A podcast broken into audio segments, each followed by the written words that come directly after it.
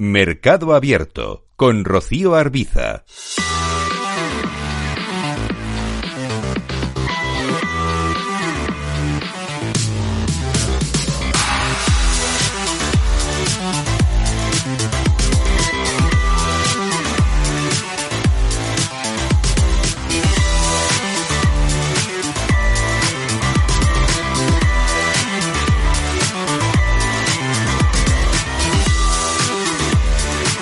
Miramos al mercado de renta fija. Hablamos con Ramón Zárate, socio director de Zárate EAF. Hola Ramón, ¿qué tal? Muy buenas tardes. Buenas tardes, Rocío. Bueno, hemos llegado a ver en las últimas horas al rendimiento del bono estadounidense a 10 años en cotas del 3,90%, unos 50 puntos básicos por encima de donde estaba a principios de este mismo mes. Y en Europa también a los intereses de la deuda en máximos eh, anuales. Ahora mismo está aflojando un poquito la situación. Tenemos a ese bono estadounidense en el 3,85%, recortando algo ahora el rendimiento del español en el 3,5% y el alemán en cotas del 2,45%. ¿Qué balance hace de esta semana en el mercado de renta fija? Bueno, eh, la semana, nuestra opinión es que ha corregido, eh, ha, hecho, ha corregido la, curva, la pendiente, la curva de, deuda de bonos soberanos, eh, sobre todo en Estados Unidos, y ha tenido que venir el dato de precios a la producción industrial americana para, de alguna manera, decirle al mercado que no es tan, es decir, la inflación va a ser más persistente por un lado y por otro lado que no es tan probable que haya una bajada tan radical de que está descontando el mercado en las culpas de tipo de interés. Eh, esto que ha hecho que de mínimos que empezamos la semana en, la pendiente de la curva, con máximos históricos de los últimos 10 años, mínimos históricos de lo que en negativo, eh, ha, que ha corregido algo la curva. Y esto es lo que ha hecho que se vaya el bono de, 10 años a 3,90. Pero es que pensemos que efectivamente estaba a principios de este mes eh, y el mes pasado estaba a 3,50 y ha cotizado en algún momento 3,40, 3,40 y poco.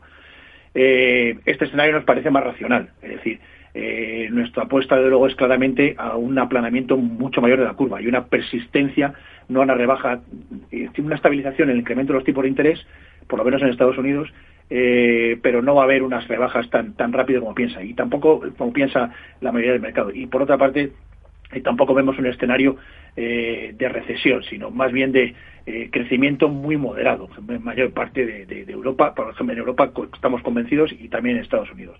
La consecuencia es lo que acabas de afirmar, es decir, las curvas con mucha menos pendiente y, aparte de esto, los mercados de capitales, eh, como venimos apuntando, eh, no están funcionando. Sigue habiendo muy poco emisor.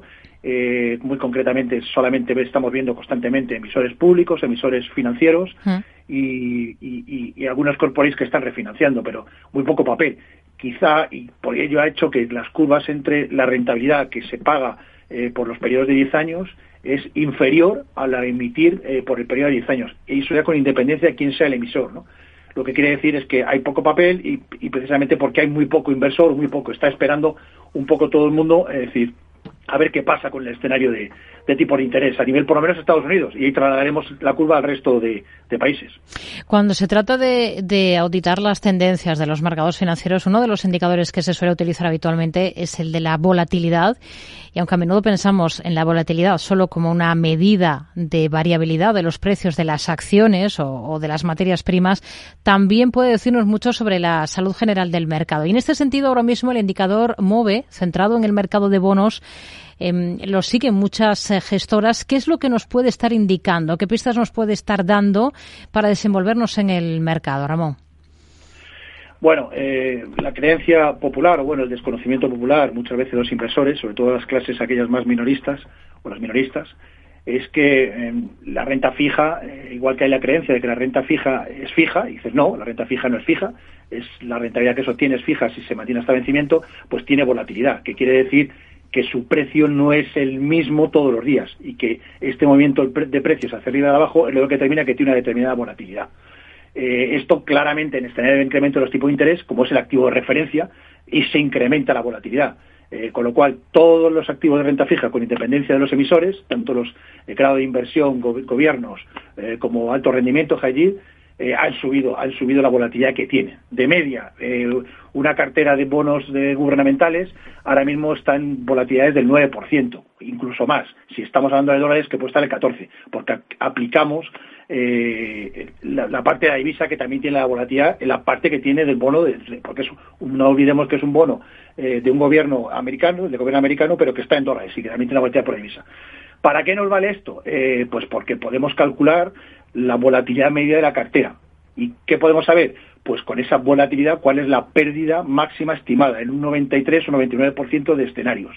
Y esta es la utilidad que realmente hacemos los gestores o los que eh, nos movemos en el mundo de, los, de, la renta fija de los mercados de capitales. No, eh, no tiene la misma eh, lectura, por decirlo de alguna manera, que el VIX, que es el, índice tradicional de volatilidad de la renta variable. ¿no? Porque eso es lo que indica es, es de alguna manera cómo están incrementándose las puts, es decir, las coberturas. Eh, pero para que pongamos también referencia de que la diferencia cualitativa entre uno y otro, eh, una cartera de, equities, eh, de, acciones, en cualquier fondo de inversión no estaría en menor de una volatilidad. Si estamos diciendo que la renta fija es del 9, hmm. en una cartera de, renta variable estaría el 24, pero por lo menos en el 20% por encima. Pero en acciones concretas puede estar por encima del 30%. Es hmm. decir, lo que estamos viendo es que la volatilidad, es decir, el, movimiento de precios es mucho mayor en los activos de renta variable, el equity, que en la renta fija. Pero eso no quiere decir eh, que la renta fija no se mueva y más en el escenario actual en que se está fijando el escenario de tipos de interés mundial. Hmm. Una cosa más, Bolsas y Mercados Españoles han metido a negociación una emisión sostenible del gobierno vasco por importe de 700 millones de euros con vencimiento en abril de 2033. La opción de deuda de las comunidades autónomas, ¿qué le parece ahora? No tiene, sinceramente, no tiene eh, valor adicional extra. Es decir, eh, por rentabilidad cotiza de forma paralela, es decir, la rentabilidad que ha salido, el cupón es el 3,5. Eh, y está cotizando incluso ahora mismo por debajo de la par. Creo que la última vez que lo hemos visto en pantalla estaba a 98. Eh, y como acabas de apuntar, el bono del Tesoro del 2033 está al 3,50. Es decir, no tiene ninguna no tiene una rentabilidad adicional que nos haga decirlo y no tiene mejor rating. Es decir, eh, porque si dijera, bueno, que tiene el mejor rating del Reino de España, eh, pues bueno, a lo mejor interesa porque el mejor rating con la misma rentabilidad interesa, ¿vale? Porque tendría que tener un diferente diferencial. Por lo tanto, no le vemos sentido. Si estamos mirando alguna, pero con cuentagotas, eh, otro tipo de emisiones, eh, sobre todo ligadas a activos inmobiliarios, pero no exactamente en España. ¿Por qué? Porque lo que están saliendo ahora, eh, se están emitiendo con cuentagotas de cédulas hipotecarias, las están reservando, las no tienen rentabilidad adicional, aunque tienen, un, aunque tienen un subyacente muy interesante, que son activos inmobiliarios, pero no los están sacando las entidades financieras, porque los mantienen para, para luego obtener, en su caso, liquidez sin necesitar ir al Banco Central Europeo. Pero sí son muy interesantes eh, porque, porque están con otros diferenciales las que están emitidas por las cajas de ahorros alemanas, que están en una poco situación como las españolas, eh, tristemente hace más ya de 15 años, ¿no? en el año 2008. Mm. Y podemos obtener rentabilidades que en ese tipo de activos, lo que se llaman covered bonds, que es básicamente parecido a las cédulas hipotecarias, titulizaciones hipotecarias, rentabilidades por encima del 5%. Eso sí, los que están detrás de ellos son las antiguas cajas eh, o las actuales cajas de ahorro alemanas. Por tanto, no, no somos muy partidarios, no aporta valor eh, deuda de comunidades autónomas, ¿Mm? sí determinadas deuda eh, ligada a los, real estate, sobre todo, y emisores fundamentalmente alemanes. Ramón Zárate, socio director de Zarateaf. Gracias. Muy buenas tardes. Buenas tardes, Rocío.